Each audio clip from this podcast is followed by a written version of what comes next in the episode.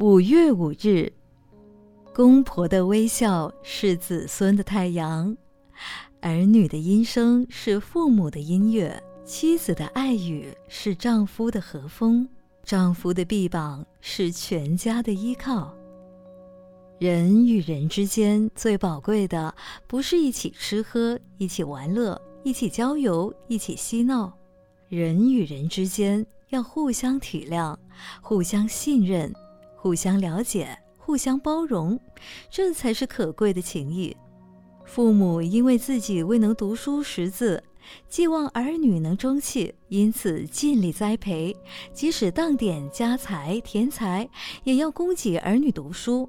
这是因为父母体谅儿女的前途，儿女未来的成就，因此自己节衣缩食，总是心甘情愿地培育儿女成长。儿女也要体谅父母的苦心，如此才能立志感恩，奋发有为。互相体谅的夫妻必能相亲相爱，互相体谅的亲子必定相互感谢。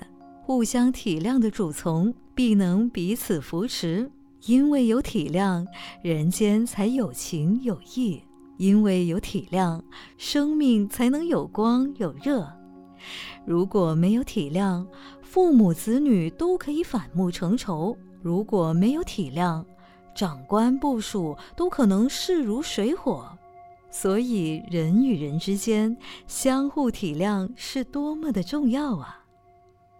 文思修，体谅之道要能为对方设想，要能彼此互换立场。